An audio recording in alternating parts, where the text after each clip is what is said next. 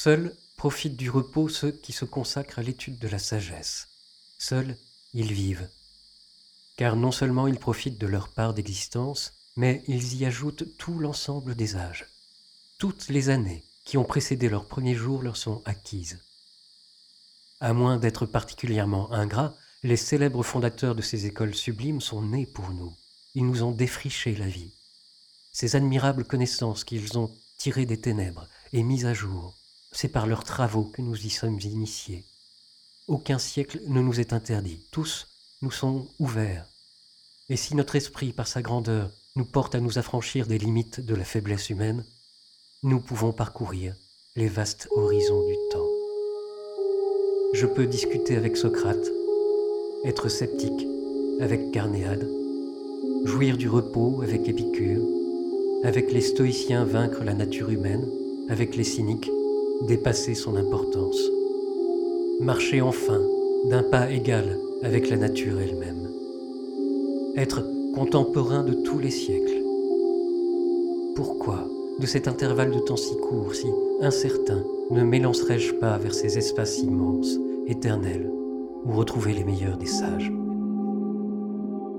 Les insensés, qui, sans cesse en démarche, à rendre d'inutiles devoirs, se privant de repos et en en privant les autres, et qui se seront livrés tout à leur aise à leur manie, auront été frappés chaque jour à toutes les portes, n'auront oublié aucune de celles qu'ils auront trouvées ouvertes, colportant dans toutes les maisons leurs hommages intéressés, dans cette ville immense et agitée de tant d'intérêts différents, combien de personnes auront-ils pu voir finalement?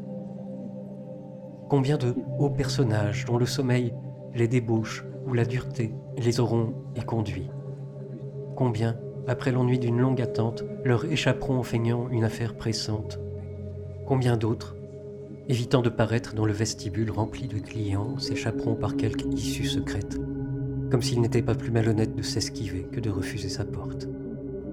Combien, à demi endormis, la tête encore lourde des excès de la veille, combien entr'ouvriront à peine les lèvres pour balbutier, dans un bâillement dédaigneux, ce nom que leur esclave leur a soufflé mille fois à l'oreille, celui de ces malheureux qui ont hâté leur réveil pour venir attendre le réveil des autres.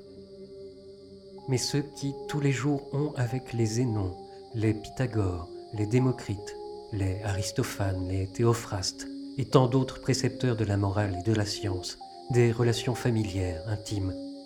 Cela, nous pouvons le dire, s'attachent à leur véritable devoir. Aucun de ces sages ne refuse de les recevoir. Aucun ne renvoie ceux qui sont venus à lui, plus heureux et plus affectionnés à sa personne.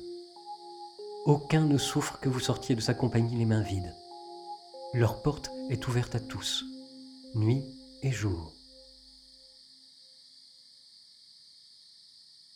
Aucun d'entre eux ne vous forcera à mourir.